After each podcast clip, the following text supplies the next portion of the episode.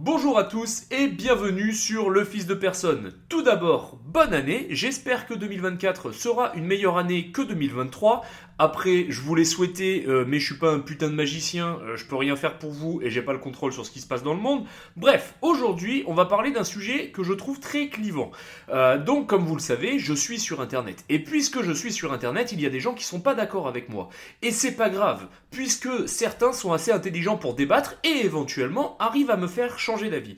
D'autres, beaucoup plus limités intellectuellement, ont tendance à m'insulter. Parce que j'ai été troupe de marine euh, et donc que j'ai appartenu à l'armée de terre et que j'ai servi ce pays pendant 5 ans, on va me traiter de salope de la République ou de salope de l'OTAN puisque euh, je suis un putain de youpin, éventuellement, s'il se passe un truc euh, dans le seul pays juif au monde, faut à tout prix que je rende des comptes. Voilà, euh, tout le temps, on va m'insulter. Et aussi, puisque je véhicule des valeurs, on va dire, françaises et occidentales, il arrive qu'on me traite de faf. Alors déjà, sachez que les faf, c'est pas mes copains. Pour tout un tas de raisons, on pourrait dire que parce que ma vie est beaucoup plus cosmopolite que la rédaction de Libération, on pourrait dire que je suis pas complètement aligné avec les valeurs de 1850. Mais en fait, euh, moi je vais vous expliquer un truc. Je suis pas un faf, euh, je suis un fan. Euh, la France au Nissart. Voilà, je veux que la République française soit à l'image de la ville de Nice. C'est-à-dire que c'est une ville où si tu fais chier ton putain de clébard par terre, bah tu prends une master amende. On parle d'une amende de 280 euros si je dis pas de conneries. Hein. Voilà. Et si alors c'est toi qui chies par terre, là c'est encore pire. Enfin voilà, tu vois déjà on pourra pas tolérer ce genre de truc que tu peux être amené à voir en Ile-de-France. Ensuite, euh, je veux des caméras dans toute la ville pour que quand tu une crevure qui fait un sac à l'arrache d'une vieille, on te retrouve et on envoie une patrouille te chercher. En parlant de patrouille, je veux que toutes les polices municipales de France soient à l'image de la police municipale de Nice, c'est-à-dire des bodybuilders, des anciens commandos, des anciens paras, des anciens marsouins, des anciens chasseurs alpins, que du gazier solide euh, qui a pas peur de mettre une patate que des gens avec une agressivité passive euh, ou à son paroxysme. Je veux que si tu brandis un drapeau qui n'est pas le drapeau français ou le drapeau niçois, tu sois sanctionné. Oui, oui, ça c'est un vrai arrêté préfectoral, euh, mais bon, la justice française a suspendu cet arrêté parce qu'ils ont trouvé que c'était quand même un peu extrême. Mais à Nice, tout le monde était d'accord. Voilà. Je veux que la France soit à l'image de Nice. La France aux Français, ça me va pas parce que ça voudrait dire qu'il faut que je compose avec les opinions du mec du Nord-Pas-de-Calais, euh, du mec de Picardie, euh, du mec d'Auvergne, du mec de Grenoble et, puis aussi le mec d'Alsace. Ça ne me va pas du tout. Donc si vous n'êtes pas basé dans le sein sud de la France et que vous êtes plus proche de Paris, ne vous inquiétez pas. Il y a des bureaux NCA Nice Métropole à Paris, oui, parce que nous en fait on est une ville rentable. Hein. bizarrement, tu verras pas ville de Nantes ou euh, ville de Paris avoir des bureaux à Nice ou à Bordeaux. Enfin bref, bref, vous allez aller là-bas, vous allez percevoir un petit sac en toile. Dedans, il y aura un triptyque avec Nice à la Bella. Ensuite, vous aurez 10% euh, de réduction chez Léo Potter Tattoo pour aller vous faire tatouer un lourd aigle de Nice. Et aussi, dans ce petit sac, il y aura des couilles en perception. Et là, vous aurez une putain d'identité. Et continuez de creuser au fond du sac parce qu'en fait, il y a une bouteille d'huile d'olive et vous allez arrêter de cuisiner avec euh, du putain de beurre. Là, ça bouche les artères. Vous êtes gras que vous en pouvez plus. Bon, euh, bref, c'est bon, je suis en train de m'énerver cingöl.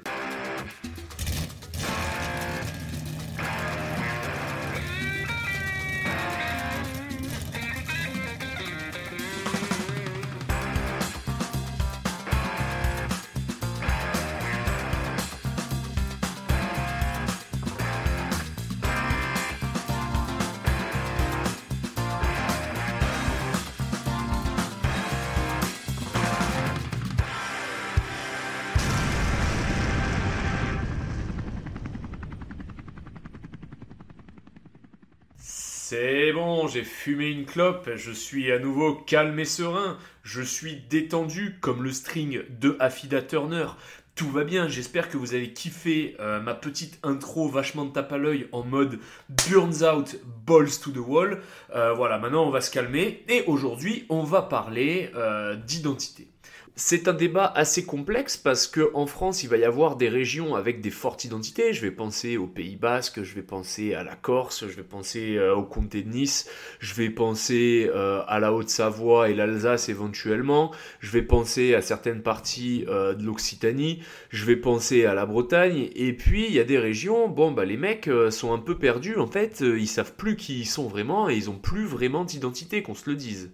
Et dans ces gens-là qui n'ont plus vraiment d'identité, certains vont essayer de se construire un persona euh, avec des idées un peu éreintées. Donc soit ça va être des gens qui se font une certaine idée de euh, l'identité française qui n'a rien à voir avec vraiment, on va dire, le folklore français. Et encore, c'est vague de dire folklore français parce qu'en fait, euh, on est un pays unique depuis quelques centaines d'années, mais de base, on est quand même un ensemble de régions qui fonctionnent très différemment.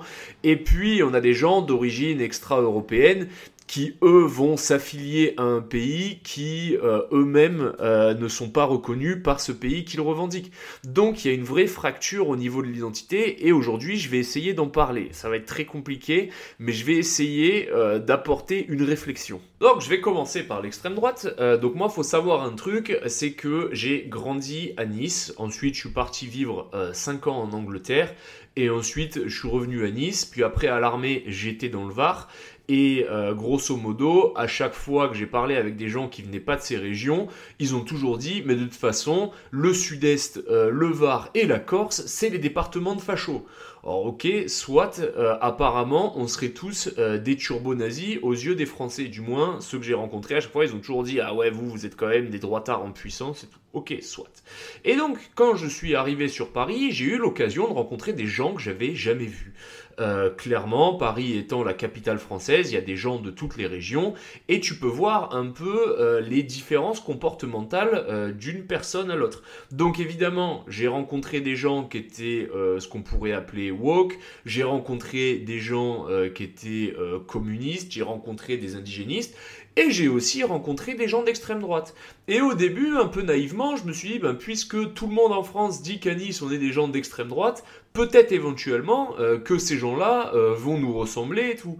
Et en fait, à chaque fois, j'étais choqué de voir à quel point ils étaient euh, complètement différents de nous et à quel point les valeurs avec lesquelles j'ai grandi et le climat dans lequel j'ai grandi étaient complètement aux antipodes de ces mecs-là, alors que soi-disant on fait partie du même parti politique et qu'on a les mêmes idéaux. Donc j'avoue, je comprenais pas trop. Parce qu'en fait, pendant des années de ma vie, pour moi, être patriote, c'est être fier euh, d'où on vient, être fier donc de son pays et éventuellement fier de sa région aussi. Euh, c'est vouloir faire rayonner son pays, euh, c'est avoir des valeurs qui sont propres à un ensemble commun des gens sur la terre qui nous a élevés. Enfin, si tu veux, c'était ça mon idée du patriotisme. Éventuellement, c'était euh, supporter euh, l'équipe de France pendant la Coupe du Monde de foot ou de rugby. Et quand t'allais en Angleterre ou je sais pas où, t'étais fier d'être français et tu te revendiquais français sans problème. Et t'avais pas honte de l'histoire de France puisque bah, c'est l'histoire et c'est comme ça. Pour moi, ça s'arrêtait là. Et en fait, j'ai vu qu'il y avait beaucoup de gens qui, en fait, euh, poussaient des agendas euh, religieux ou des agendas, on va dire, ethniques où il fallait que euh, la France devienne un pays entièrement euh, caucasien, euh, que fallait que tout le monde soit catho et que tous ceux qui n'étaient pas en phase avec ces valeurs partent. Et j'avoue, j'étais un peu perdu, je les trouvais beaucoup trop extrêmes et je les trouvais limite un peu victimaires dans leur approche en fait. Plus que pour moi, le patriotisme est censé être apolitique dans le sens où tu peux complètement être fier d'être français et être très fier de ta culture, sans pour autant être complètement d'accord avec toutes les actions euh, d'un gouvernement en place.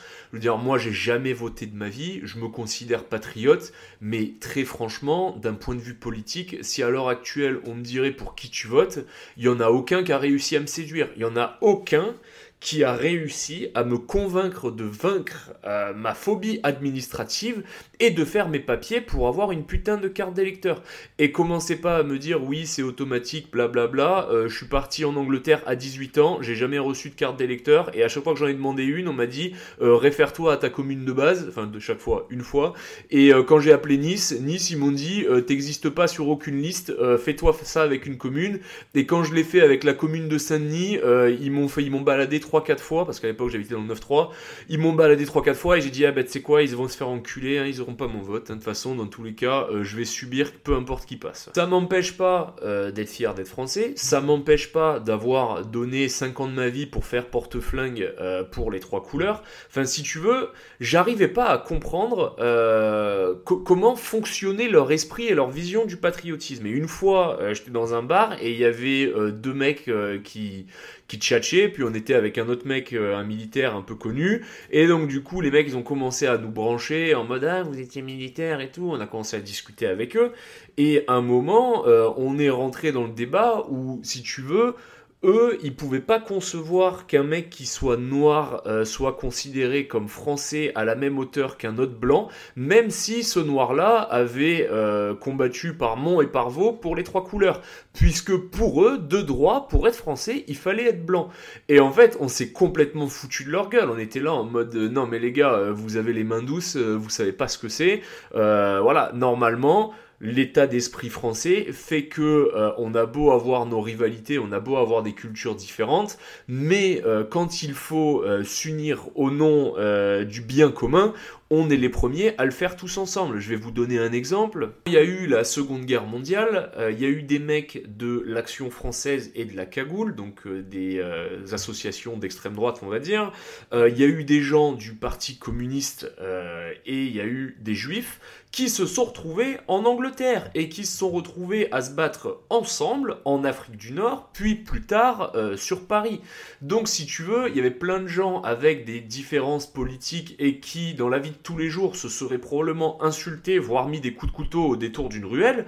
Mais là, euh, il y avait un ennemi commun, c'était les nazis tout le monde s'est joint. Et il ne faut pas l'oublier, et il ne faut pas l'oublier du tout, euh, il y a beaucoup de gens d'extrême droite qui ont combattu euh, pour défendre la France pendant la Seconde Guerre mondiale. Il ne faut pas oublier non plus que certes, il y a eu des communistes qui ont collaboré euh, avec les nazis au début, mais pas tous. Il y en a qui, dès le début, ont dit non, non, mais de toute façon, c'est pas l'URSS qui va nous dire quoi faire, c'est pas parce qu'ils ont fait un pacte avec les nazis que nous, on va sucer les nazis. Et eux, ils ont cache pris les flingos aussi. Donc, faut pas oublier la France euh, s'est déjà unie euh, pour se défendre d'un ennemi commun. Je vois ces types euh, qui se disent patriotes, mais qui en même temps aiment bien faire des blagues. Alors c'est des blagues, c'est de l'humour, soi-disant, euh, mais qui aiment bien se mettre en situation euh, sur des thématiques qui tournent autour de Forisson, de, de Grêle, de, du petit bonhomme moustachu, euh, qui aiment bien faire des photos à salut de Kuken, qui aiment bien faire des tatouages un peu dans cet état d'esprit. Moi j'ai qu'une question à leur poser à quel point euh, vous êtes sûr de votre identité française, sachant que vous êtes là à bander sur des gens qui, dans l'histoire, nous ont toujours ouvertement détestés. Parce que demain, tu me dis, euh, je suis un néo-nazi, j'ai envie de te dire, bon ben voilà, ok, ben ma foi, on sera pas d'accord, euh, mais c'est ton choix, on est un pays libre, vas-y, c'est ton avis, je m'en branle. en revanche, si tu me dis, je suis néo-nazi et patriote, patriote pour la France, ça devient très compliqué. En fait, si tu veux, ça ne va même pas ensemble. Et donc, euh, moi sur Instagram, je suis Mediapart et Street Press parce que c'est toujours intéressant de voir un peu ce qui se raconte euh, de l'autre côté de l'enclos, comme on dit. Euh, alors, on peut leur reprocher énormément de choses. On peut leur reprocher de faire une focale que sur certains sujets et de pas parler des autres. Mais à la fin de la journée, c'est leur droit. Hein. Malheureusement, la liberté d'expression et la liberté de la presse, c'est comme ça. Et ils chopent souvent des types affiliés à l'extrême droite ou quand t'as un type qui est un peu connu mais qui a jadis un peu trop proche euh, de certains milieux euh, qui ont des tendinites euh, dans le poignet, bizarrement, à chaque fois, ils te font des putains d'enquêtes ultra poussées avec des vraies preuves et euh, peut-être que je me trompe et peut-être que ça a changé, mais la dernière fois que j'ai vérifié, il n'y a personne qui les a attaqués sur ce sujet en diffamation dans les personnes citées, et euh, il n'y a personne qui a gagné un procès diffamatoire contre eux sur ce sujet.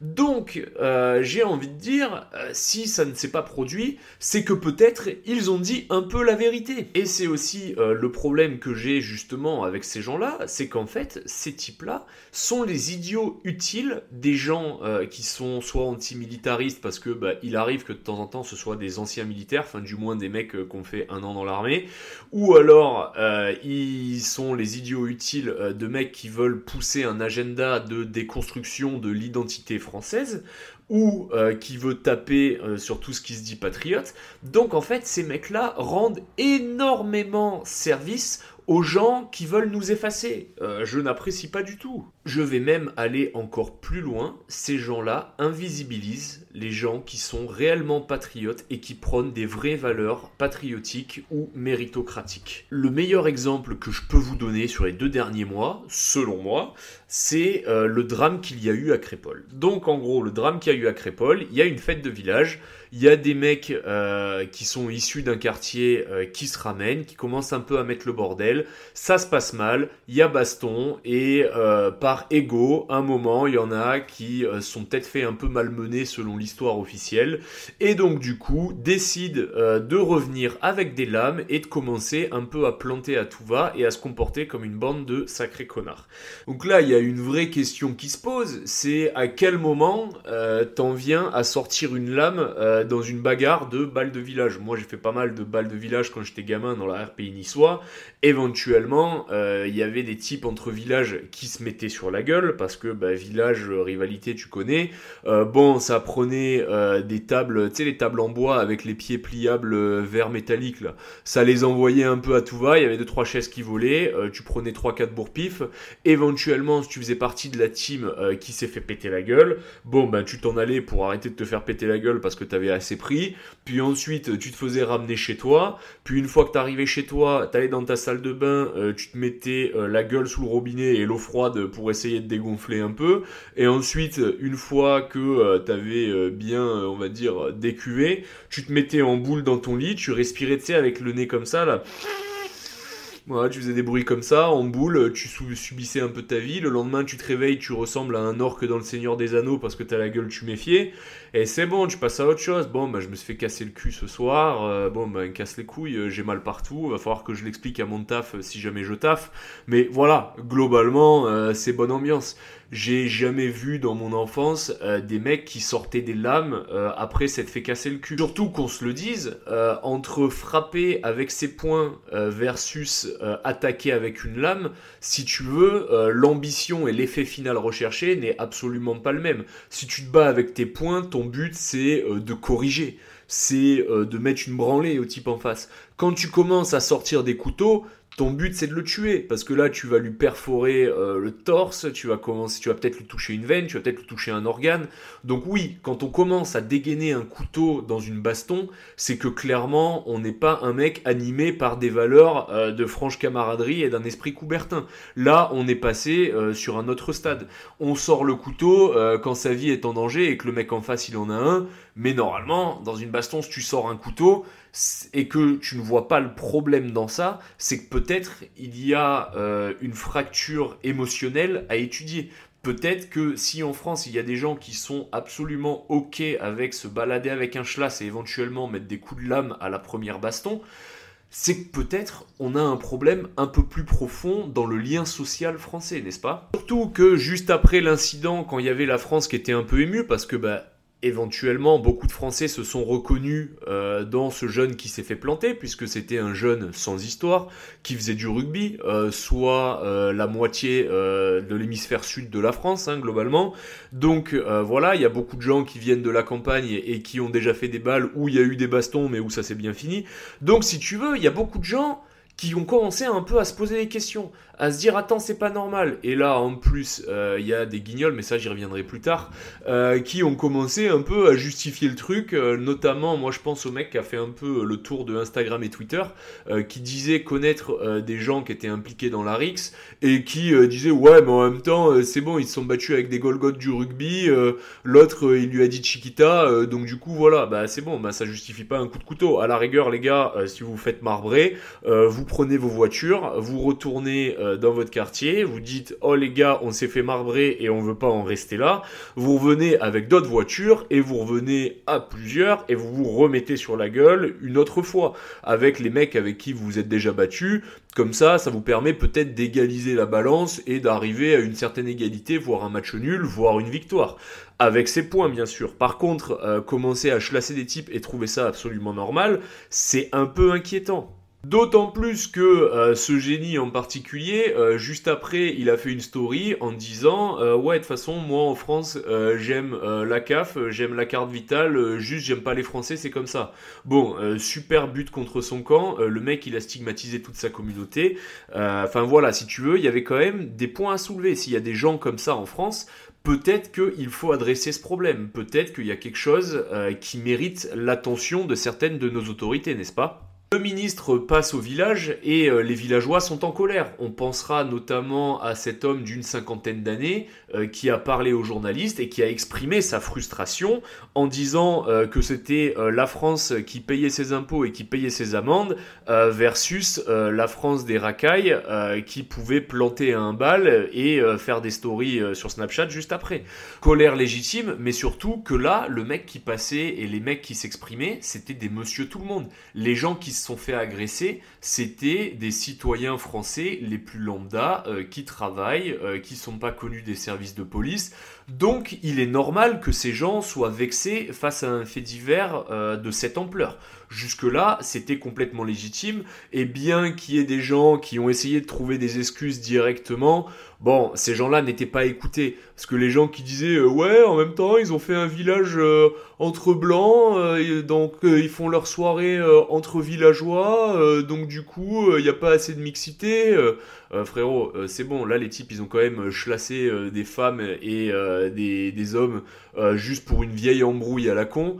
Euh, c'est indéfendable en fait. Euh, c'est pas défendable. Là, les gens qui ont fait ça, ils doivent payer, ils doivent aller en prison. C'est comme ça, c'est illégal. On peut pas mettre des coups de couteau, on peut pas tuer des gens, on peut pas euh, faire une tentative d'homicide. C'est pas légal. Voilà, c'est pas la fête du slip. Ces gens-là n'étaient pas pris au sérieux par la majorité de ce pays.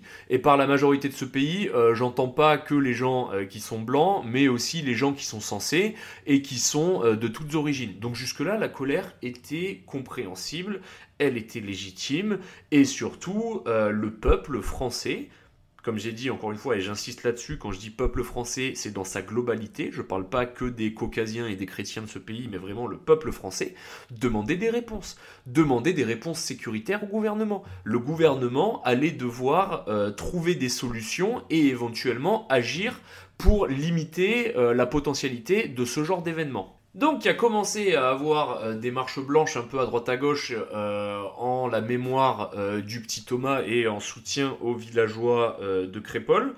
Jusque-là, moi je trouve ça complètement légitime et je trouve que c'est normal et je ne vois pas le problème dans ça.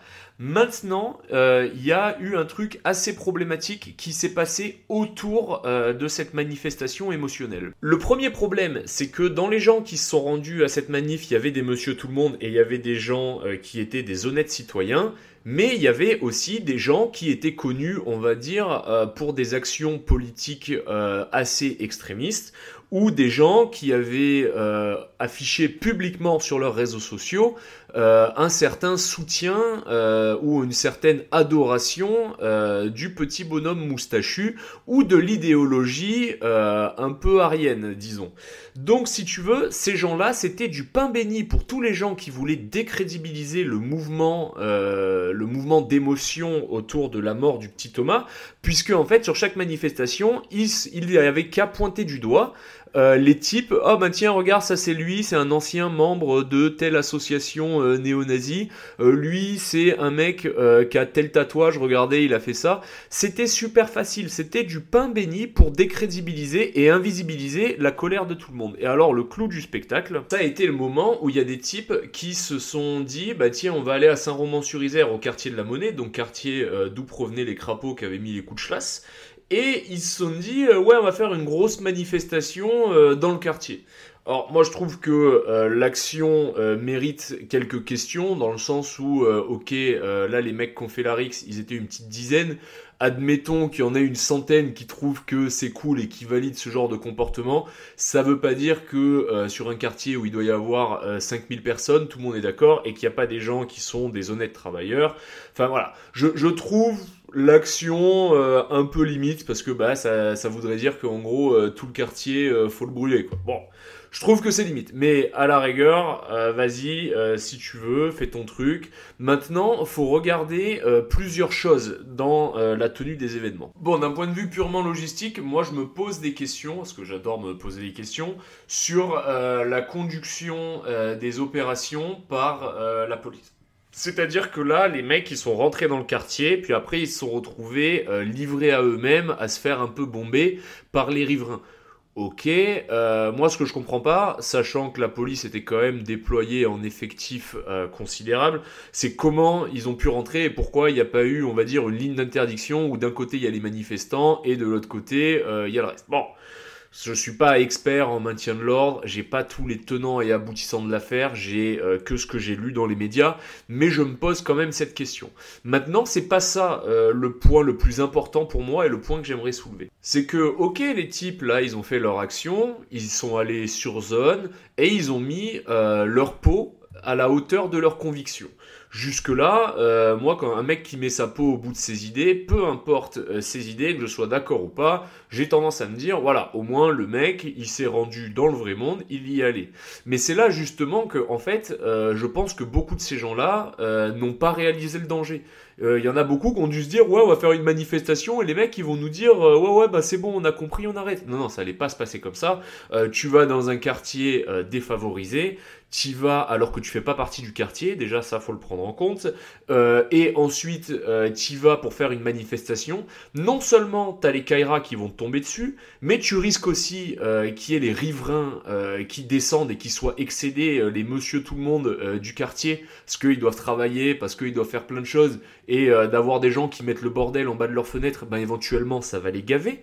voilà, c'est logique. Ça, c'est le vrai monde. Euh, je pense que euh, je dis pas un truc de fou. Si demain il y a une manifestation en bas de chez vous et que les mecs qui mettent le bordel, ça va vous gaver. Ça va vous gaver, surtout si vous avez rien à voir avec le motif euh, de la manifestation.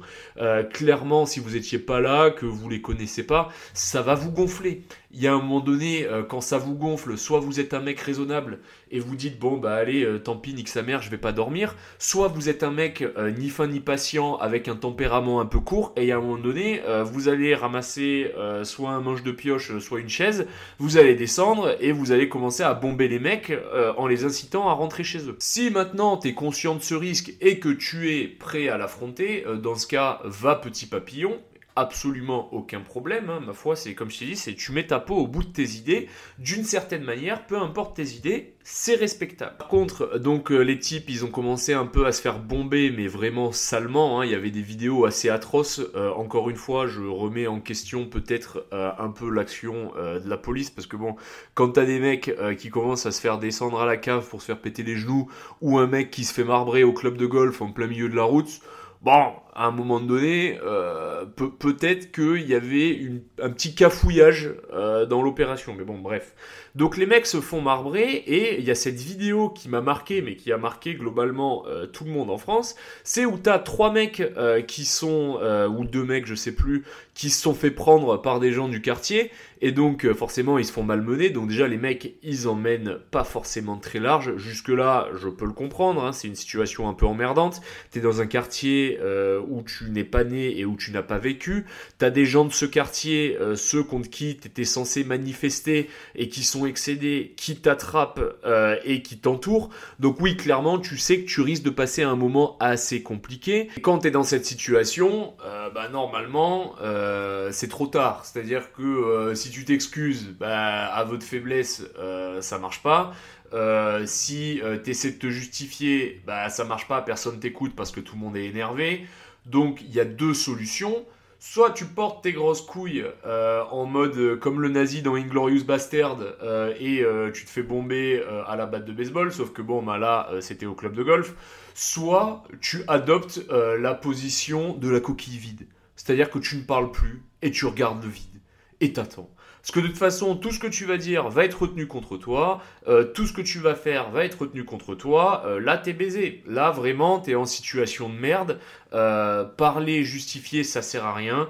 Euh, je pense que euh, faut juste euh, se détacher de son corps et bah voilà quoi c'est en espérant que Dieu te vienne en aide mais là il y a plus grand chose à faire. Peu importe nos opinions politiques on peut tous s'accorder à dire que personne n'a envie d'être à leur place. Moi le premier j'ai pas envie d'être à leur place. Admettons, vous êtes un mec, je sais pas moi, vous êtes un antifa, vous décidez de faire une grosse manif à Ajaccio, la manif elle se fait un peu éclater et vous vous retrouvez isolé à 3 et il y a 15, 15 bons gros corses euh, qui vous attrapent, qui vous mettent contre un mur et qui commencent à vous demander de rendre des comptes, normalement, euh, voilà, c'est pas une question de droite ou de gauche, c'est une question euh, d'être humain. On n'est pas des surhommes, il y a un moment donné, forcément, t'emmènes pas large. Donc je suis pas en train de dire que les types, euh, ils auraient dû euh, dire ouais, euh, bonjour à Saint-Denis, ah bah la Macronie, et commencer à envoyer des coups d'épée.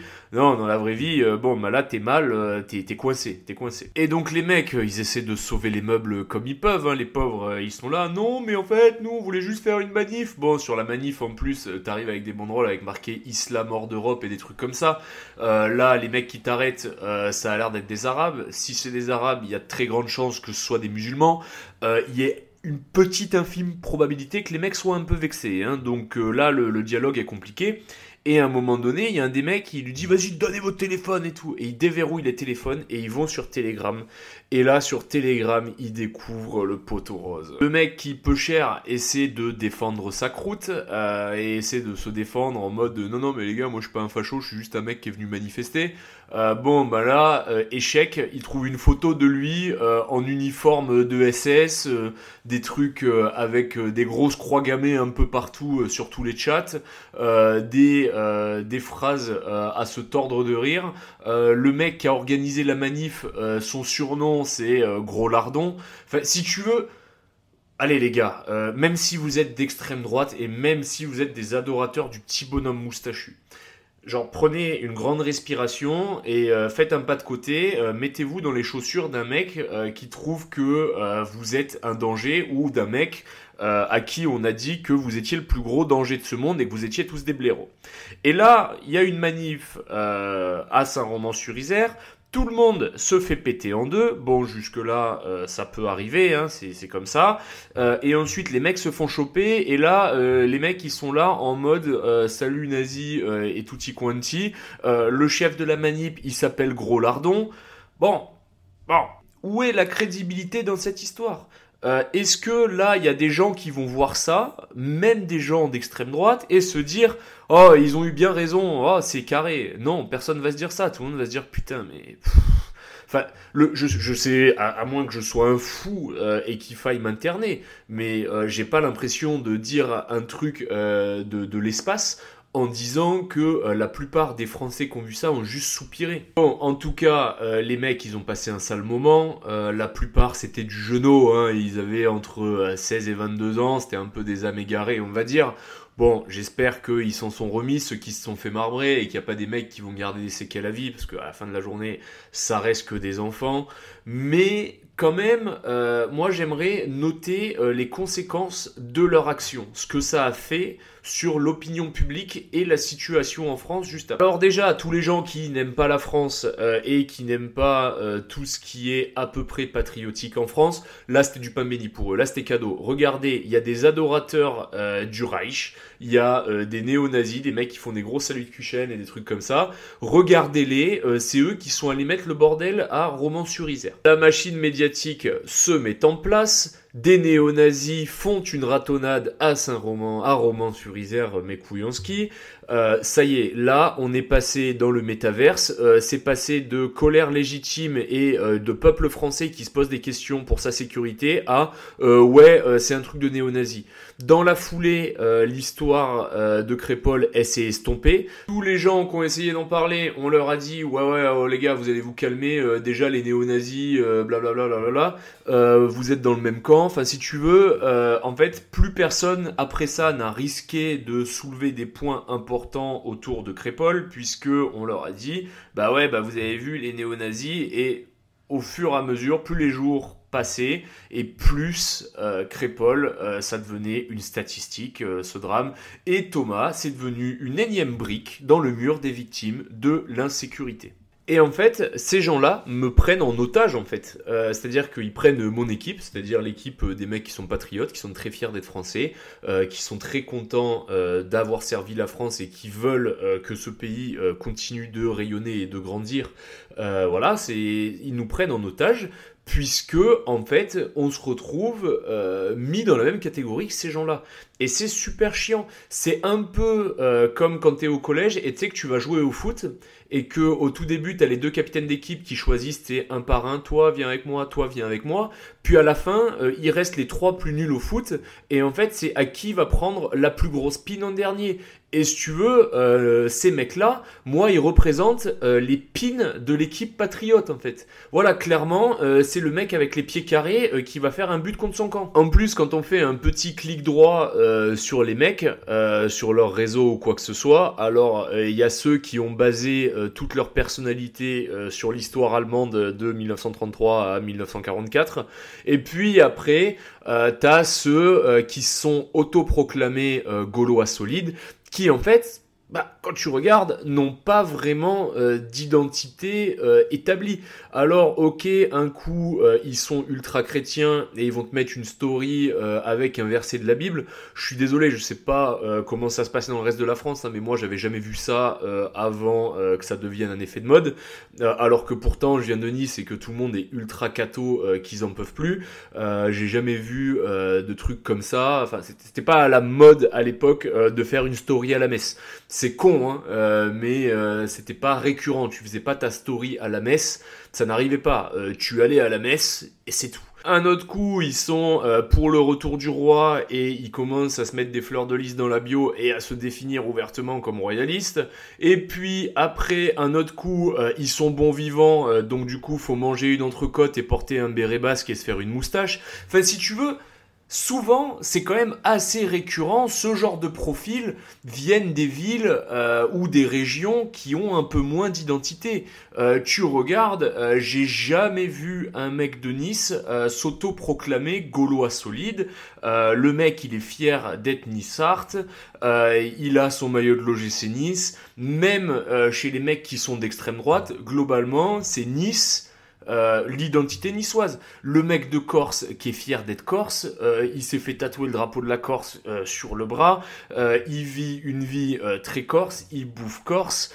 Voilà, dès qu'il y a un mec qui vient dans son île et qui euh, ne respecte pas la culture locale, euh, ça monte en épingle, il lui bombe la gueule. Les Basques, les mecs, ils ont, je connais pas exactement toute leur culture parce que bah forcément c'était de l'autre côté de ma France à moi vu que moi je suis du Sud-Est. Mais euh, globalement, de ce que j'en ai vu, les mecs, ils ont leur culture, ils ont leur bouffe, ils ont même leur propre sport, ils ont leur patois, ils ont leur truc.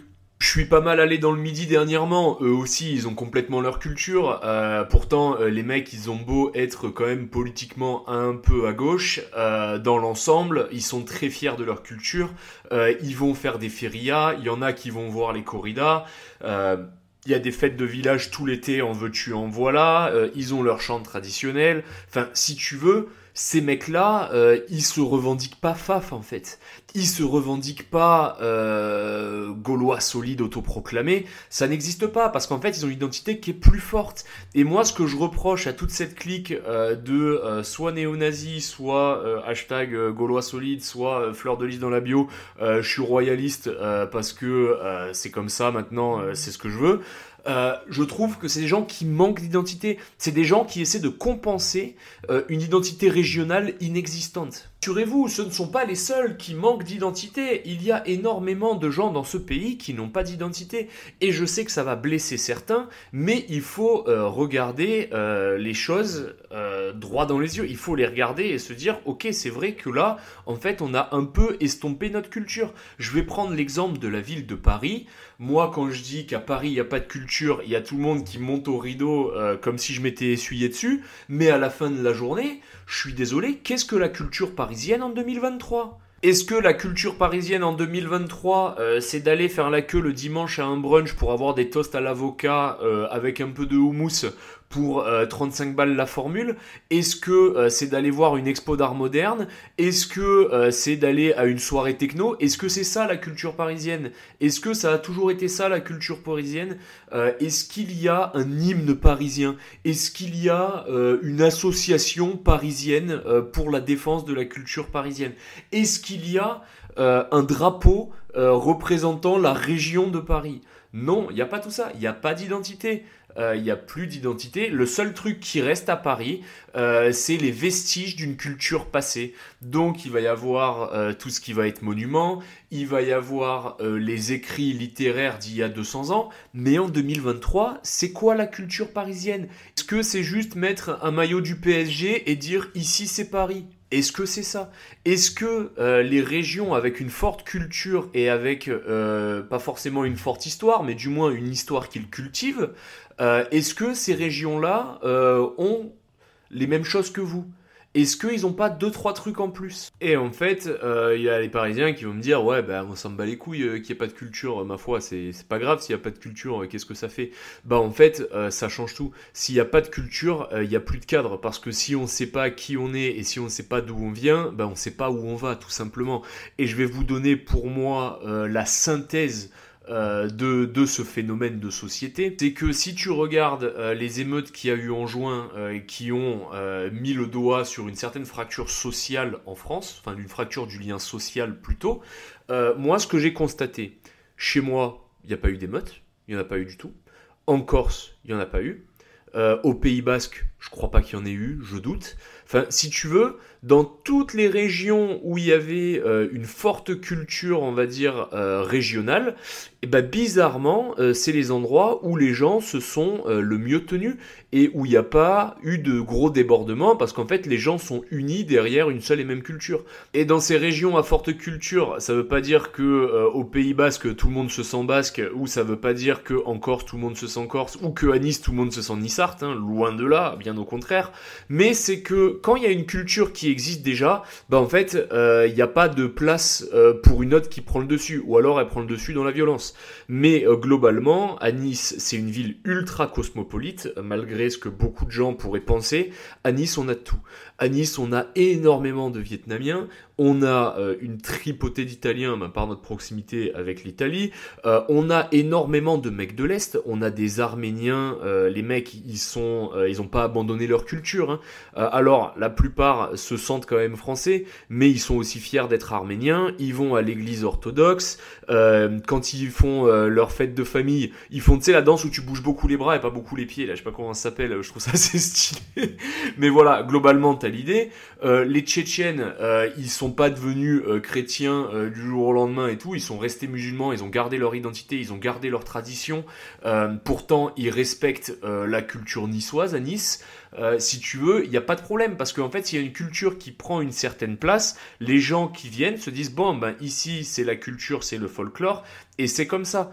Je vais vous donner un autre exemple. On peut dire tout ce qu'on veut sur Abu Dhabi ou Dubaï, et c'est pas des villes que je porte dans mon cœur parce que je trouve que tout est faux, mais ça c'est encore une autre histoire. Mais si tu regardes, c'est quand même des pays euh, qui sont musulmans, qui sont euh, établis par des lois islamiques, euh, où la religion majoritaire c'est la religion de l'islam, et pourtant quand tu vas là-bas t'es accepté et t'as pas de problème de sécurité, t'es pas en danger. En revanche, ta femme, elle doit se balader avec les formes couvertes. Euh, éventuellement, dans certains endroits, elle doit mettre le voile. Éventuellement, euh, toi, t'as interdiction formelle euh, de faire des trucs d'occidentaux, genre te bourrer la gueule dans la rue ou commencer à rouler des grosses galoches à ta gonzesse. Voilà, tu peux pas. Mais la culture chez eux est tellement forte et elle est comme ça que en fait, t'as pas le choix. Alors après, peut-être qu'il y en a qui se lâchent un peu en off mais en public, en tout cas, dans l'ordre républicain euh, de Abu Dhabi ou de Dubaï, c'est comme ça et pas autrement. Il y a la culture. Et voilà, tu prends, euh, le, tu prends le Qatar par exemple, la plupart des gens qui vivent au Qatar sont des étrangers et n'ont pas la nationalité euh, qatari. En attendant, la culture la plus forte, c'est la culture islamique, dont tout le monde se doit de marcher au pas de la culture islamique et de respecter ses règles. On ne te demande pas de te convertir, on ne te demande pas euh, de devenir musulman, mais on te demande de respecter la culture locale. Et si tu le fais pas, sanction. Et par conséquent, il y a des gens qui vont vivre à Dubaï et qui sont aux antipodes euh, des préceptes de la loi islamique, mais euh, bah, ils respectent ça. Ils disent bon bah là, je suis dans leur pays, je suis chez eux, c'est leur culture, c'est comme ça. Et euh, le mec va pas chercher à révolutionner euh, tout euh, le système en disant oui, mais ce serait mieux si c'était comme ça, s'il y avait plus de droits. Désolé les gars, c'est comme ça, si vous n'êtes pas content, cassez-vous. Et ça c'est un des plus gros défauts qu'on a en France, c'est que peut-être en ce moment, dans certains endroits de France, on a du mal à fédérer à la culture locale ou à fédérer à la culture française. Peut-être euh, que euh, notre culture n'est pas assez accessible, ou alors euh, peut-être que le message est peut-être le bon, mais peut-être pas les messagers. Donc peut-être qu'il faut reprendre ça en considération, parce que pour finir sur les gens en quête d'identité, maintenant je vais parler des gens qui sont nés en France, qui ont toujours vécu en France, qui sont allés à l'école en France, euh, et qui en fait se sont trouvés une identité par rapport à leurs origines. Je parlais avec un pote à moi mais qui est mais turbo gauchiste mais alors d'une force vous n'avez pas idée le mec fait des études de, droit social euh, et euh, il va à toutes les manifs et il est un peu antifa sur les bords. J'ai des potes comme ça parce que c'est très très important. moi je suis une pipelette, j'adore dialoguer donc j'aime bien avoir des gens qui sont aux antipodes de ce que je pense et d'avoir des grosses discussions, voir si on arrive à se convaincre ou à trouver des terrains d'entente. Et je pense que c'est ce qui manque euh, dans la société actuelle. Mais bon, bref. Dernière fois, on parlait justement euh, de la culture, et c'est un peu ce qui m'a donné l'idée euh, de faire ce podcast d'ailleurs. et lui, donc, il est originaire des Dom-Tom, et puis maintenant, là, il vit dans le sud-ouest. Et il a un peu de famille dans le sud-ouest, donc on discutait justement de la culture un peu de tout ce qui est Ariège, Tarn, bien que je la connaisse mal. Et un moment, il me dit, moi j'habite euh, à Toulouse, à la Tesse, j'ai des potes algériens français, ils aiment autant les deux pays, mais parfois je vois des cons euh, dire le contraire sur Internet, comme s'ils avaient encore une rancœur euh, contre les Français pour la guerre d'Algérie. Et il y en a certainement hein, qui ont cette vision des choses, mais je pense que dans la masse, euh, et euh, je précise, hein, je me suis pas encarté à LFI euh, et j'ai pas pris un virage à l'extrême gauche, mais je pense que euh, pour beaucoup, c'est pas une rancœur ou une vraie volonté anti-France qu'ils ont, c'est juste que les mecs, ils sont perdus, qu'ils en peuvent plus. je vais développer, restez avec moi, je vais développer. Donc, moi je connais pas exactement l'Algérie, enfin tout ce que je connais de l'Algérie, c'est mes potes d'origine algérienne qui m'ont dit un peu comment ça fonctionnait là-bas, donc je vais pas trop me baser là-dessus, je vais me baser sur mon expérience personnelle. Donc moi, ma dernière année d'armée, euh, j'ai fait un truc avec la Marine nationale et on a fait une escale à Casablanca de quelques jours et ensuite on en a fait une autre euh, en Tunisie de quelques jours aussi. Et donc euh, moi, quand je vais dans un pays, mon gros kiff, c'est de partir tout seul et de vraiment m'enfoncer et ensuite je me pose dans un café ou dans un resto et je fais, je bouffe local. Mais tu vois, c'est mon délire. J'adore bouffer pimenté, j'adore me faire mal à mon trou de balle. Donc du coup, là, je me suis dit, je suis au Maroc. Euh, je pense qu'au Maroc, ils bouffent épicé. De toute façon, euh, l'hémisphère sud de la planète, tout le monde bouffe épicé. Je me suis dit, je vais me retrouver euh, le truc le plus farsos et je vais manger du chien pimenté. Tu vois, voilà, c'était, c'était un peu ma vibe. Donc, je m'enfonce dans le souk de Casablanca. Puis, au bout d'un moment, je me retrouve à sortir. Et là, j'arrive dans un truc qui est absolument pas touristique. C'est un ensemble de petites ruelles bien loin du souk et des commerces. Et donc euh, là, tu vois, je vois un bar à chicha, mais vraiment le bar à chicha éclataxe, tu vois, avec les vitres un peu jaunies et tout. Je me dis, allez, yes. Je voyais, il y avait que des mecs Angé là-bas euh, qui étaient en train de boire le thé. Je me dis, yes. Là, ça, c'est l'endroit qu'il me faut. Donc j'arrive, je claque. Euh, je sors mes, je sors euh, mes espèces discrètement, euh, je me prends un thé et une chicha, je me pose sur le café, et tu sais, quand j'étais dans le souk et que je passais dans l'endroit où il y avait un peu du monde, tout le monde me était là, Ruski, Ruski, Ruski, tout le monde me prenait pour un russe. Et donc, quand j'arrive euh, sur le café, je me pose et euh, je commence à fumer ma chicha. Il y a le mec à côté de moi, il me regarde, il me fait un sourire, je lui fais un sourire. Le mec, il me dit euh, russe, russe. J'arrive, je dis putain, est-ce que je lui dis que je suis français? Parce qu'à tout moment, avec l'histoire un peu complicado de la France au Maghreb, c'est mauvais bail. Et je regarde, je dis non, non, je suis français. Et je me dis, allez, adienne que pourra. Et là, le type, il me dit ah français et tout, on commence à discuter. Euh, je lui dis, euh, il me demande si je fais partie des mecs de l'armée avec le gros bateau ou si je suis un touriste. Alors je me dis allez vas-y, tout pour le tout. Je lui dis que je suis avec le bateau de la marine. Tu sais, genre en rigolant dans ma tête, je me dis à tout moment je me fais kidnapper euh, et je passe à la télé et il y a une rançon pour me récupérer. Tu vois. Mais bon bref, c'était un peu, on va dire le cliché que j'allais avoir. Enfin, je pensais vraiment que les mecs à un moment donné allaient prendre la mouche. Tu vois. Le mec, il me demande ce que je pense de Casablanca euh, comparé à la France. Alors, ça aurait pu partir en couille euh, si j'étais un gros débile, mais en vrai, moi je lui ai dit la vérité. Je lui ai dit, bah, tu sais quoi, on dirait euh, le Nice que j'ai connu dans mon enfance. Avec les gens qui conduisent un peu à l'arrache des Vespa à droite à gauche, les trottoirs un peu éclatés, le tramway au milieu, les gens qui fument dans les cafés, Enfin, je dis ouais, c'est un peu euh, c'est un peu à l'ancienne quoi. C'est un peu comme euh, le Nice euh, d'il y a 30 ans quoi. Puis ensuite, je lui ai dit il y a un autre truc qui m'a choqué, c'est qu'en fait le Maroc globalement c'est la France quoi. Genre le truc des trains c'est presque le même logo que la SNCF. Le bruit dans la gare, c'est quasiment le même que celui de la SNCF.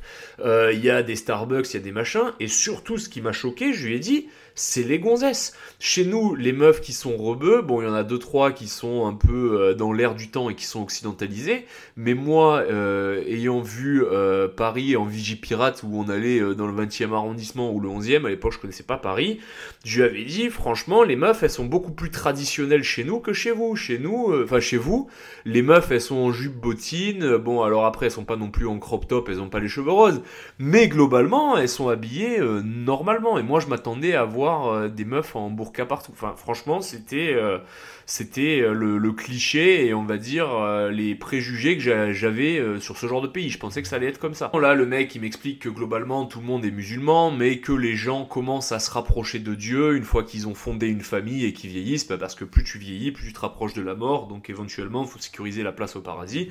globalement, hein, c'était ça la vibe. Et après, il me dit, mais très euh, je vais pas faire son accent, mais il me dit très franchement, euh, je sais pas comment vous faites pour supporter euh, certains Arabes que vous avez en France, parce que en vrai, quand ils viennent ici, ils cassent les couilles à tout le monde. Alors sur le coup, tu sais, j'étais là en mode euh, tiens, vas-y, c'est intéressant, développe. Et euh, le mec, il commence un peu à m'expliquer que bah, les mecs qui viennent au bled euh, pendant les vacances scolaires, qu'ils arrivent avec un gros pouvoir d'achat français, forcément, parce qu'on est quand même un pays riche, hein, même si on, a l'impression de temps en temps on se tire mondise, en vrai on est quand même un pays riche, et que bah, ils débarquent avec plus d'oseille que la population moyenne, qui se prennent pour des putains d'Américains et qui sont ultra mal éduqués et qui font absolument nimp et qui se comportent ultra mal. Bref, on a fini de discuter, euh, puis après, euh, passer à autre chose, hein, je me suis barré. Euh, j'ai l'impression d'être Oussama Hamar. J'étais dans un café, j'ai rencontré un mec. Bon, j'ai pas fini dans un plan à 4 avec lui et des mannequins russes, hein, malheureusement, à 200 mètres de la tour Eiffel de Casablanca. malheureusement, ça ne s'est pas passé comme ça. C'était une discussion simple autour de la chicha avec mon petit thé à la menthe et ensuite je me suis barré parce que fallait que je rentre à 20h sur mon bateau, donc j'avais encore plein de trucs à voir. Bref, le lendemain, euh, vu qu'on avait un peu des coupes de merde euh, et qu'on avait été sur le bateau au moment, on avait les cheveux un peu longs, donc du coup avec mon pote Das, on se dit bon bah on va aller euh, trouver un barbier du bled et il va nous faire un dégradé au fusil à pompe en ambiance Sartec. Et donc on s'enfonce dans Casablanca et là on trouve un espèce de truc avec deux bons gros blédards en train de fumer des clopes dans le dans le salon de coiffure. On se dit yes c'est là qu'il faut qu'on se fasse couper les cheveux, mec ça a l'air nickel. Donc franchement les mecs ils nous voient arriver. Déjà au début ils ont pas trop compris ce qu'on foutait là mais bon, bah, au final, euh, au final, euh, donc on a on se fait notre petite coupe, on rigole euh, tranquille et on discute avec le mec. Bon, le mec parlait pas très bien français, mais globalement, celui qui parlait le mieux français, le plus vieux, il nous sort exactement la même version que le mec au café, tu vois. Et en repartant, j'en parle avec mon pote Das et je lui dis franchement c'est marrant parce qu'il y a un mec qui m'a dit exactement la même chose. Et en fait, on a tous eu le même son de cloche euh, des habitants de Casablanca avec avec qui on a interagi globalement. La plupart ils nous disaient qu'en gros, ils nous aimaient, que la France euh, c'était cool, euh, qu'on était les bienvenus, les mecs ultra accueillants, ultra sympas. Donc quand tu pars de là, tu sais, tu te poses un peu des questions parce que tu dis putain, attends, il y a des mecs, euh, ils sont là à dire euh, qu'ils se revendiquent euh, marocains, algériens, tunisiens et ils disent qu'ils veulent monter en l'air la France. Et quand tu vas là-bas, tout le monde est super sympa avec toi. Donc tu sais, ça te fait un peu sur le coup quand tu connais pas, tu dis c'est c'est chelou quand même. Tunisie est exactement la même chose. Tous les Tunisiens avec qui on a parlé, ils nous ont dit la même chose. Et alors, ce qui était encore plus marrant, c'est que à chaque fois qu'on a vu des mecs faire les thugs ou se comporter un peu mal ou hurler ou faire un peu les cacous, c'était des Franzosisch, c'était des Français en fait, c'était des mecs euh, qui avaient probablement euh, les mêmes papiers d'identité que moi et euh, qui avaient eu le même programme scolaire que moi et tout ça. Et je me suis dit, putain, mais c'est quand même un truc de fou. Et je l'ai mis dans un coin de ma tête, tu vois, pendant un petit moment. Et ensuite, je me suis retrouvé sur le bateau. Le bateau, t'as pas de réseau, donc t'as le temps de réfléchir un peu à des trucs. T'as le temps de reconsidérer certaines choses, tu vois, de repenser. Euh, tu te fais chier sur le bateau une fois que t'as fait ta muscu et que t'as fait ton instruction tir, euh, ben t'as plus rien à faire. Du j'y pensais et je me suis dit, en vrai, ça doit être méga douloureux parce que si les mecs qui nous disent ça à nous, c'est sûrement qu'à un moment donné, ils doivent leur dire à eux aussi. Donc, admettons admettons, on va pas prendre le cas des exemples des Maghrébins, mais on va prendre, je vais prendre mon exemple. Moi, j'ai des origines irlandaises. L'Irlande, c'est quand même un pays cool. Euh, les Irlandais, c'est quand même des gens stylés. Admettons, en France, je me revendique 100% Irish. Tu vois, partout où je vais, euh, je me balade avec le maillot de l'Irlande. Euh, dès qu'on part, je dis ouais, nous les Irlandais, alors que j'ai vécu en France toute ma vie. Enfin, pas toute ma vie, j'ai vécu 5 ans à Londres, mais bon, globalement, admettons. Et en Irlande, et je commence à taper la tchatch à un et euh, le type, euh, je lui dis, euh, You know, I'm Irish just like you. I mean, I live in France, but at the end of the day, I'm Irish at the roots. Le mec, il va me dire, ouais, t'es mignon, mais attends, comment ça, t'es d'origine Irish? Ouais, en gros, t'as un ancêtre lointain qui est Irish. Ouais, ouais, c'est ça. Ben, du coup, ça fait euh, quoi 4-5 générations que vous vivez en France? Ouais, bah, du coup, en fait, euh, t'es juste un Français et ok, t'as des origines Irish, mais t'es pas un Irish, t'as pas les papiers Irish que je sache, non?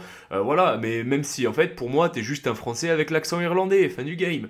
Et ça s'arrête là. Il y a aucun Irlandais qui va me dire t'es un Irish, ou alors ils vont le dire à 3 grammes pour rigoler en soirée, mais dans les faits, personne ne va me considérer comme un Irish. Et si j'avais basé toute ma personnalité sur cette origine, bah éventuellement ce serait ultra douloureux, ce serait très douloureux d'arriver euh, dans le pays que je considère comme étant le mien d'un point de vue philosophique et que euh, tout le monde me dit euh, Hey French boy, euh, bah ouais, bah ça me gaverait, ça me saoulerait complètement et je, comprends, en vrai ça m'énerverait. Un autre exemple qui me fait marrer, un moment je sortais avec une américaine du New Jersey, donc elle était, son nom de famille, je peux le dire, son nom de famille s'appelait Vizzi et donc du coup c'était une italienne quatrième génération, jusque là comme il y en a énormément sur la côte est des États-Unis. Et en fait, à chaque fois, c'était oui, oui, italien par-ci, oui, italien par-là. Et en fait, la meuf, quand elle est allée en Italie, elle avait pris la rice, elle s'était fait siffler 3-4 fois dans la rue, surtout qu'elle avait un peu d'oseille, donc du coup, si tu veux, elle comprenait pas. Et euh, l'italien, euh, bon, bah, il est ce qu'il est, tu vois, on les aime, on les aime pas, mais c'est quand même un peuple particulier avec une identité aussi forte. Euh, les Italo-Américains n'ont rien à voir avec les Italiens. Pourtant, euh, les Italo-Américains, et euh, tout, tout, le prouve, que ce soit les gens que tu vas rencontrer ou les séries comme The Soprano, les mecs ils sont là en mode nous les Italiens, nous les Italiens. Mais quand ils vont en Italie, c'est en mode va te faire enculer tonton, t'es un putain de Yankee, fucking American, tu vois, genre. et elle avait été complètement choquée. Elle me disait, elle me disait ouais, d'un coup, putain, elle m'avait sorti cette phrase. je vais vous la traduire parce qu'elle m'avait marqué. Elle m'avait dit, d'un côté le pays est magnifique, de l'autre il y a des gens euh, qui pissent dans la rue. Et genre, tu sais, le, le, le, le paradoxe de l'Italie. Et euh, elle a complètement raison. D'un côté, euh, il y a des endroits incroyables, et de l'autre côté, euh, les mecs, ils sont encore en 1950, tu vois. Donc du coup, ça m'avait fait marrer. Et elle avait basé toute sa personnalité de jeune adulte sur le fait qu'elle était une Italienne au sang chaud. Mais quand elle est arrivée dans l'Italie au vrai sang chaud, élevé à l'huile d'olive et pas au ketchup, ça lui a fait très bizarre. Surtout toutes ses copines américaines, c'était des petites italo-américaines, donc elle s'appelait Christine Christina, Sylvana, euh, que des trucs comme ça. Euh, c'est à mourir de rire quand elles ont dû arriver. Le choc euh, quand tu t'appelles Giuseppina et que euh, t'as un nom de famille italien et que dans ta tête t'es italien et que t'arrives en Italie et que tout le monde t'appelle Yankee, ça doit faire mal aux couilles quand même. Donc ces mecs-là qu'on voit qui sont là en mode ouais moi je suis pas français, je suis capverdien, alors qu'en fait le seul qui est vraiment d'origine pas française c'est le papy ou éventuellement le papa. Et encore si c'est le papa c'est un peu plus discutable, mais quand ça commence à être le grand-père ou l'arrière-grand-père, c'est complicado. Euh, et les types, ils sont là, euh, ouais, euh, je me sens tunisien, je suis tunisien. Ben, très bien, gros. Mais quand tu vas en Tunisie et que les Tunisiens, les vrais Tunisiens de papier, ils te traitent de français et qui disent que t'es un enfant malpoli de la République française, bon, ça devient compliqué. Et si tu analyses vraiment tout, les mecs, ils sont là à zoner avec des survettes qui ont été faits par un Ouïghour ou un enfant du Bangladesh. ils ont un maillot euh, du Real, du PSG, du Milan AC, sans forcément avoir vraiment de lien, euh, on va dire, émotionnel et réel avec ce club de foot. Il parle un argot qui est entre le français, l'arabe et euh, l'africain de temps en temps, avec les mots genre lago, tout ça. donc moi je pense pas que ces gens-là, ils ont une réelle rancœur contre la France. En fait, juste les mecs qui se cherchent et ils ont pas de fondation et euh, la fondation euh, de la culture française et des valeurs françaises n'a pas su les convaincre. Alors que tu prends euh, une île que j'ai eu l'occasion de visiter, par exemple la Réunion, une île fantastique que je, je pense que c'est quelque chose à voir au moins une fois dans sa vie parce que c'est absolument génial. L'île est géniale, les gens sont géniaux, enfin vraiment il y a, y a, tout qui est génial sur cette putain d'île. vraiment si un jour je dois finir ma retraite ailleurs qu'en France, franchement la Réunion ça me tente, j'adore ce pays. J'adore leur culture. Franchement, une vraie histoire super intéressante. Euh, là-bas, les types, ils sont tous unis derrière la culture réunionnaise. Les mecs, ils sont tous réunionnais. Tu vas avoir euh, des Tamouls, tu vas avoir euh, des hindouistes, tu vas avoir euh, des musulmans maorais, tu vas avoir des blancs. Ils sont tous réunionnais, ils parlent tous le créole, ils vont tous bouffer leur petit rougail saucisse, ils font tous leur truc de réunionnais. Alors je connais pas tous les tenants et aboutissants de la culture, mais globalement, les mecs sont ultra unis. De temps en temps, ça se met un peu sur la gueule. Il y a probablement, comme partout, un peu des tensions raciales. Ils ont aussi des belles tensions de voisinage. Je crois que c'est un des départements où il y a le plus de violence intrafamiliale. Bon, en même temps, euh, quand t'as bu 3 euh, litres de rhum de pirate et qu'il fait 50 degrés et que le soleil il te tape sur la ganache, forcément, euh, t'es plus enclin à aller frapper ton voisin parce qu'il t'a mal parlé. Moi, je le comprends. Mais globalement, là-bas, si tu veux, j'ai jamais vu des gens qui cohabitaient aussi bien. T'as des Renois avec des Tamouls, pourtant partout où tu vas, euh, tu vas trouver une mosquée, puis euh, un kilomètre plus loin, tu vas tomber euh, sur un temple bouddhiste, puis encore un peu plus loin, tu vas tomber sur des hindous, enfin des mecs de culture hindoue qui font des trucs d'hindous, tu vas avoir des églises un peu à droite à gauche, enfin si tu veux, c'est génial. Et là-bas, ils se mettent pas sur la gueule parce qu'ils sont tous unis derrière un drapeau une culture et un mode de vie. Et c'est la conclusion euh, de mon podcast euh, qui a été très long, c'est qu'à un moment donné, si tu as des gens qui veulent pas euh, se plier à tes us et coutumes ou à ton style de vie ou à ton mode de pensée, il y a deux solutions. Soit euh, le message est peut-être le bon, mais tu n'es pas le bon messager et clairement, c'est pas toi qui vas les fédérer parce que tu n'y arriveras pas et que t'es pas assez convaincant. Dommage, c'est la vie. Soit euh, t'es pas au bon endroit et en fait, il faut que tu changes d'endroit et que tu ailles vivre dans un endroit où les gens partagent ta philosophie et ton mode de vie. Moi, c'est comme ça que je vois les choses. Quand je vivais en Angleterre, c'était marrant. Il y a un moment donné où je me suis dit, mais en fait, les Anglais, ils sont en train de me casser les couilles, je peux plus me les voir. Bah, je suis rentré en France. Alors, évidemment, euh, le destin a fait que euh, il y a pas mal de choses qui ont accéléré mon départ, comme par exemple euh, les attaques de Paris. C'est là que j'ai eu l'idée de m'engager dans l'armée de terre parce que je me suis dit, bah, mon pays, s'est fait attaquer, donc là, c'est le moment d'aller le remercier pour tout ce qu'il m'a donné quand j'étais gamin globalement. Mais euh, en vrai, je commençais à en avoir plein les couilles des Anglais euh, et du mode de vie à l'anglaise. Euh, si demain j'en ai plein les couilles de Paris, et ça va arriver incessamment sous peu, je pense, je me casserai de Paris parce que éventuellement, les Parisiens, à terme, ils me saoulent. À l'heure actuelle, je suis sur sur Paris, mes seuls amis originaires d'Île-de-France sont des mecs qui sont passés par l'armée et avec qui on parle le même langage. Mais de parisiano-parisien, j'en connais très peu, ou j'en connais un ou deux, et je les vois à petite dose, c'est sympa, on rigole, mais au bout d'un moment, euh, j'irai pas les voir tous les jours non plus. Euh, et je retournerai dans le sud. Et justement, euh, je vais aussi ajouter un autre point que j'avais oublié. je vivais en Angleterre, j'aimais bien rappeler aux gens que j'étais un French, tu vois. Genre j'aimais bien leur dire, ouais, mais en France on fait comme ça et tout, même si c'est un comportement de fils de pute. D'une certaine manière, j'étais très content d'être un peu le, le bonhomme exotique de la place, tu vois. Alors c'est pas exotique euh, en mode les palmiers, les cocotiers, euh, la purée de piment et le rougail saucisse, mais c'est exotique dans le sens où euh, j'étais latin dans un pays d'anglo-saxons. Forcément, avec les meufs, ça se passait très bien parce qu'à chaque fois je survendais le côté français. le fait d'être français m'a aidé à baiser plus d'une fois. Donc si tu veux, oui, c'était agréable. Et quand je suis à Paris, je suis très fier d'être un sudiste. Euh, voilà, j'ai pas non plus euh, l'accent le plus prononcé. Hein. Je suis pas un mec du Sud-Ouest, je suis pas un mec du Pays Basque. L'accent de Nice, il est quand même relativement soft. J'ai pas l'impression d'avoir un accent, mais globalement, je suis très fier de dire que quand je vais à Nice, euh, les rues sont propres, que les meufs sont bonnes, que les gens sont sympas. Enfin, sympa, petite étoile, passif-agressif, mais je suis passif-agressif moi aussi, donc du coup, ça va. voilà, je suis très fier de le dire. Mais en revanche, quand je suis à Nice, je suis super content de faire partie de l'écosystème. Il y a des mecs qui sont mille fois plus niçois que moi et qui euh, sont encore plus calés euh, sur la culture niçoise. Il y a des mecs qui sont niçois depuis 150 euh, générations.